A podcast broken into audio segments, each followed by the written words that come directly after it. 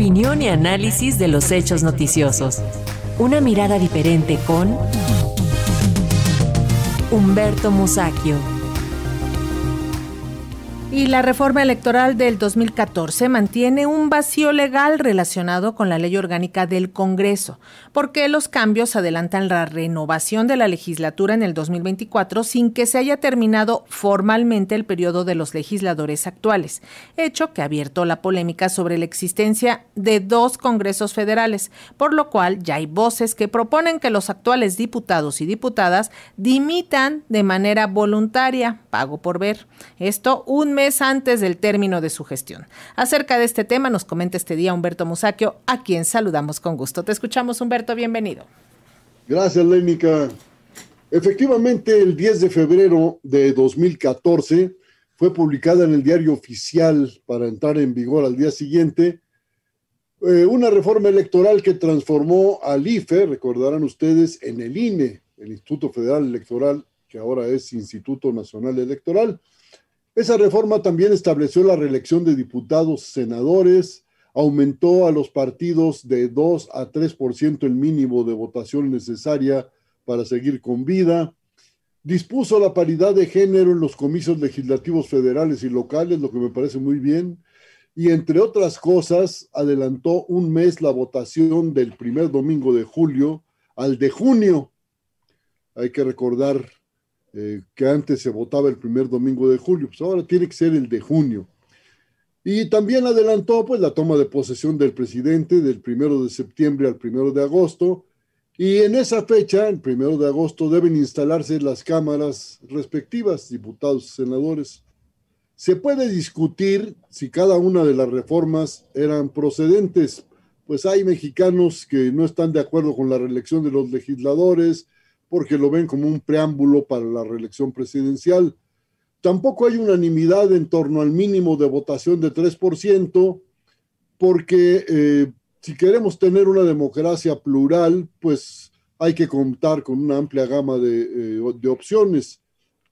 Pero hay otro asunto que estuvo mal legislado y del, del que al parecer hasta ahora se dan cuenta partidos y diputados, y es que la actual legislatura la que está en funciones ahora, aunque no funcione, acaba el último día de agosto de 2024, en tanto que la próxima deberá instalarse e iniciar sus tareas el día primero del mismo mes. Si esto no se resuelve, durante todo agosto del año próximo, México tendrá sesionando dos legislaturas simultáneamente.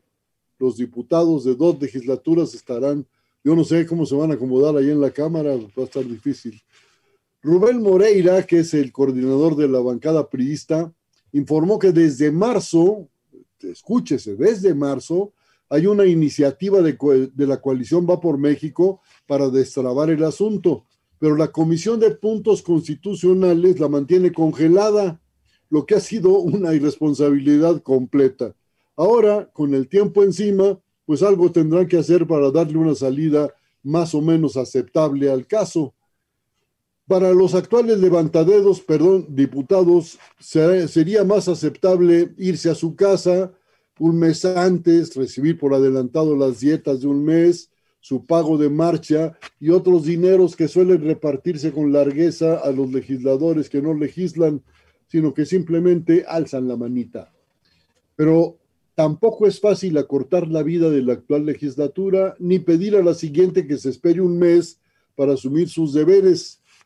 Son opciones que en ambos casos resultan anticonstitucionales según el texto de hoy. Pues los que ahora, eh, los que ahora fueron elegidos para un plazo determinado y los que llegan de acuerdo con la normatividad votada por todos los partidos, lo serán por un lapso determinado. Esto es, se encima una legislatura en otra. El diputado de Morena, Juan Ramiro Robledo, que es el presidente de la Comisión de Puntos Constitucionales, considera que una reforma constitucional permitiría regresar a la redacción original y de ese modo, dijo, se acaba el problema. Algo en lo que está de acuerdo Ignacio Mier, que es el líder de la mayoría de los diputados. Si bien existe la prohibición de realizar cambios a la Carta Magna 90 días antes de que se inicie el proceso electoral en el que ya estamos inmersos, para el diputado Robledo eso no es impedimento para modificar la toma de posesión de la próxima legislatura, pues dice que el impedimento existe solo en materia electoral. Abundó diciendo que el objetivo de la prohibición es que no haya cambio de reglas a medio proceso electoral, porque puede afectarse el resultado.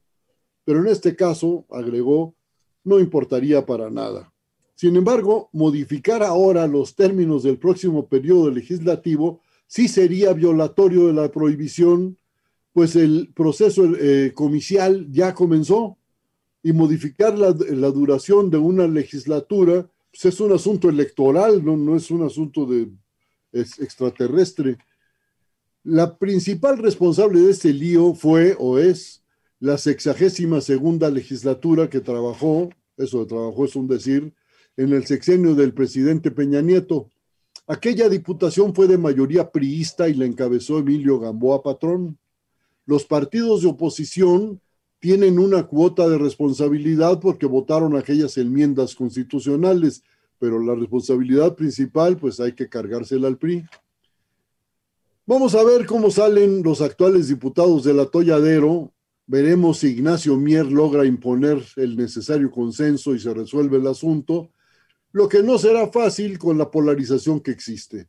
La lección que deja este episodio es que en lo sucesivo, los diputados que deberán votar iniciativas que no hayan leído, eh, pues hay que ponerles tache yo creo que antes de ser diputados, pues todos deberían pasar por un proceso de alfabetización, pero bueno, eso no lo puedo yo decidir porque está en la, en la Constitución los requisitos.